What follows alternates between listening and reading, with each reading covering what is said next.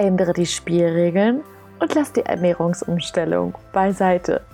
Herzlich willkommen bei deinem Gelenkliebe-Podcast, der Podcast, der um die Ecke denkt.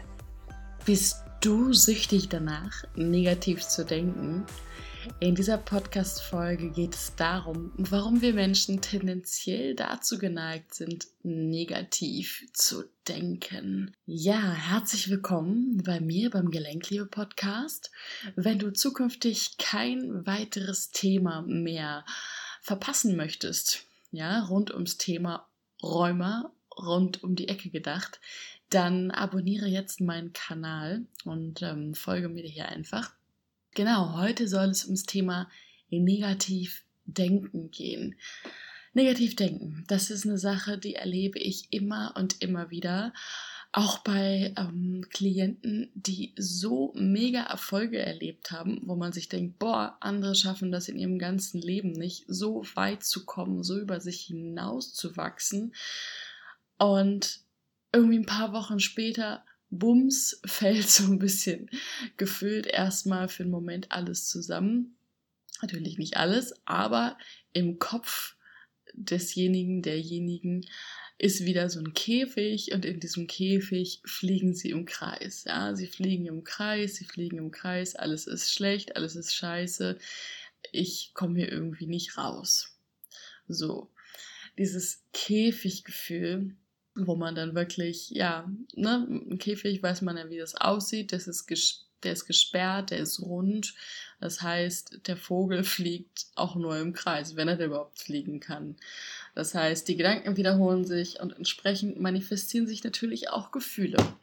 Und dieses Käfigdenken entspricht auch einer neuronalen Struktur, die sich irgendwann mal entwickelt hat die immer noch so stark vorhanden ist, dass sie natürlich auch immer wieder versucht, in den Vordergrund zu rücken. Ja, doch warum passiert das Ganze auch, wenn wir so geniale Erfolge erzielen? Kann es nicht damit auch einfach gegessen sein? Denkt man sich. Ja, das ist eine sehr gute Frage. Allerdings ist es so, dass wir so gepolt sind, ja, du ahnst es, zu überleben. Das bedeutet, unser limbisches System ist so programmiert, dass es tendenziell eher schaut, okay, wo ist das Problem in dieser Situation, wo müssen wir überleben, um entsprechende Gefühle zu schicken, damit wir aus einer Situation fliehen, überleben können. Ja, das heißt, es ist ein Urinstinkt, das ist richtig, richtig alt ist natürlich auch in Kombination mit unseren Gefühlsstrukturen, die wir so über die Jahre entwickelt haben. Das heißt, wenn du schon länger meinen Podcast verfolgst, dann weißt du auch, dass Rheuma ja aus einem ganz großen Gefühlschaos entsteht, also einem ganz großen Ungleichgewicht.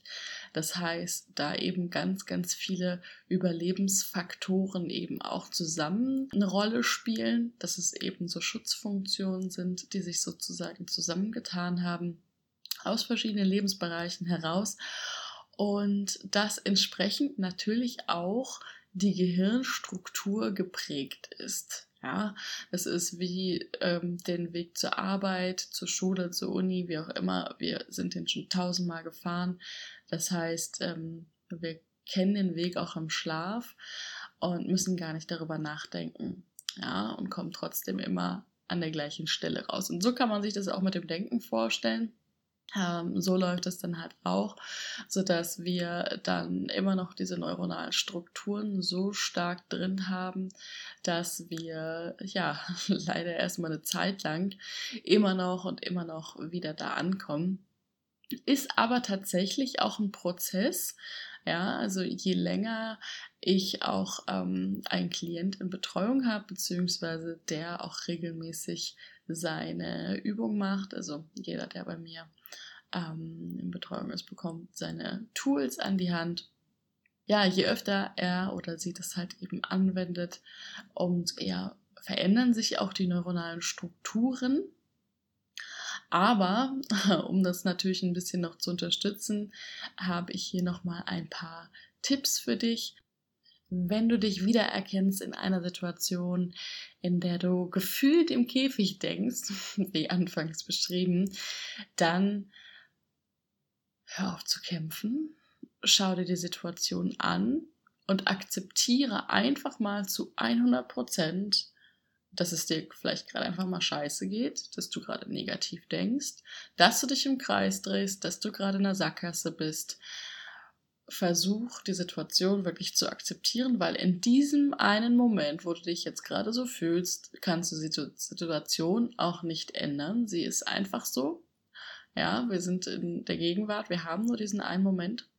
Nehme die Situation an, so gut wie es eben möglich ist und frage dich im nächsten Schritt, was könnte an dieser Situation denn positiv sein? Was könntest du jetzt für dich aus dieser Situation lernen? Beziehungsweise, ja, was möchte dir vielleicht dein Unterbewusstsein sagen? Wo möchte es dich vielleicht auch beschützen?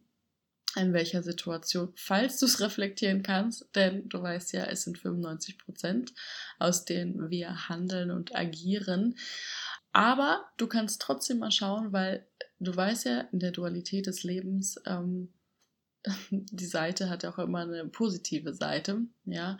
Das heißt, frag dich, was ist jetzt gerade das Positive an der Situation oder was könntest du daraus lernen? Frag dich aber auch gleichzeitig, auch wenn die Situation nicht ändern kannst, auch wenn du ja, die Situation schon soweit akzeptiert hast, was würde ich mir wünschen, nicht im Sinne von, ich möchte die Situation verändern, sondern um herauszufinden, was sind jetzt deine Bedürfnisse in der Situation, was möchte ich gerade erleben, ja, was, ähm, was kristallisiert sich da aus mir heraus, ja, und wenn du das Bedürfnis hast, dann kannst du auch mal überlegen, auf welche Art und Weise kann ich mir dieses Bedürfnis vielleicht erfüllen. Ja, gibt es vielleicht die Möglichkeit? Wie kann ich das vielleicht auch zukünftig für mich einplanen, dass ich da mehr an mich denke, dass ich das Bedürfnis erfülle? Und ein anderer Tipp ist, wenn dir das nicht gelingt, dir das, die Situation, die anzunehmen zu 100 Prozent, ja, dass du vielleicht wirklich mal alle fünf gerade lässt, vielleicht auch mal aus der Situation rausgehst, wenn du merkst, du bist gerade am Kämpfen, du kommst hier nicht weiter und vielleicht wirklich mal was komplett anderes machst, also aufhörst, immer an diese Struktur zu denken. Du rufst eine Freundin an, einen Freund an, deine Mama, dein Papa, wie auch immer. Du gehst raus, spazieren, spazieren, Bewegung hilft meistens richtig, richtig gut du, vielleicht guckst du dir wirklich einfach mal einen Film an, irgendwelche Sachen, dass du, es geht nicht darum, es zu verdrängen, es geht einfach nur darum, aus diesem Kampfmodus rauszukommen, dass du auf Teufel versuchst, ähm, die Situation anzunehmen, obwohl du gerade in einem Kampf bist und das geht dann halt nicht. Ja, das nochmal ganz, ganz wichtig. Eine andere Möglichkeit aufzuhören, zu viel zu denken, ist eine Gehmeditation, die ich mit der Zeit mal entwickelt habe, weil ja, auch mir passiert das mal, dass ich zu viel denke. Bei mir ist es gar nicht so unbedingt, dass ich negativ denke, sondern dass ich grundsätzlich einfach zu viel denke manchmal.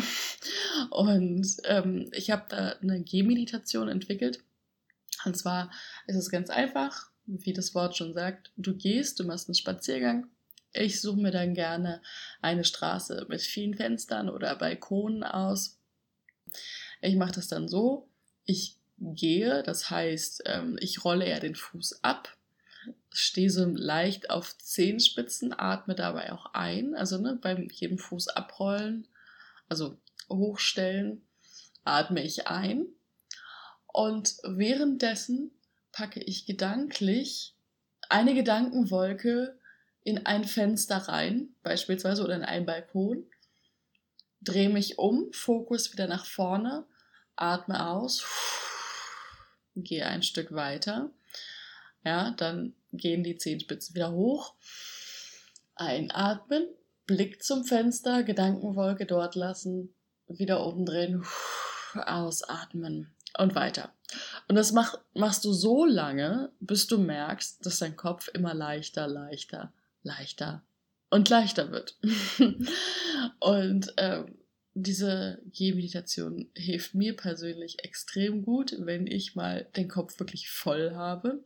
Und probier das gerne mal aus. Schreib mir bitte gerne mal unter meinen ähm, aktuellen Instagram-Post, wie dir meine Tipps gefallen haben, wie du die anwenden konntest.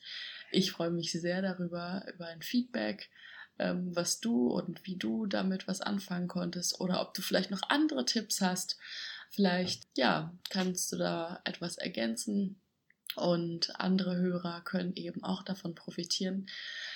In diesem Sinne, schön, dass du dabei warst und denk dran, wenn dir dieser Podcast gefallen hat, dann abonniere ihn bzw. folge mir, hinterlass mir einen, ähm, einen Kommentar und wenn du magst, kannst du auch in unsere Facebook-Gruppe kommen. Räumer, ändere die Spielregeln. Den Link findest du auch in den Show Notes. Komm einfach dazu, bring dich ein. Ich werde dort einmal pro Monat, den ersten Dienstag im Monat, live gehen. Das heißt, all deine Fragen, die dort in der Gruppe auftauchen, die du vielleicht noch nicht genug beantwortet gefunden hast, wie auch immer. Ich werde am Dienstag, im ersten Dienstag im Monat darauf eingehen. Außerdem gibt es die Möglichkeit, dass immer ein Teilnehmer der Gruppe die Möglichkeit hat, mit mir zusammen live zu gehen. Das heißt, ganz persönlich eben seine Fragen beantwortet be zu bekommen. Ja, wir so Stück für Stück eine kleine Gemeinschaft aufbauen. Das heißt, sie ist noch am Wachsen. Es ist noch nicht ganz so viel los. Das heißt, wenn du magst, wenn du dich einbringen magst, sehr, sehr gerne. Ich freue mich darüber und ich glaube, die anderen auch. Also bring dich mit ein, bring deine Fragen mit ein, sei neugierig, sei wissbegierig dann würde ich sagen, treffen wir uns vielleicht dort. Bis zum nächsten Mal. Denk daran, nichts von dem, was ich sage, ist wahr, bis es dich berührt. Ich hoffe, dass ich dir schöne und neue Inspirationen zum Nachdenken mitgeben konnte und freue mich, wenn du auch in der nächsten Folge wieder einschaltest. Schön, dass es dich gibt. Deine Verena.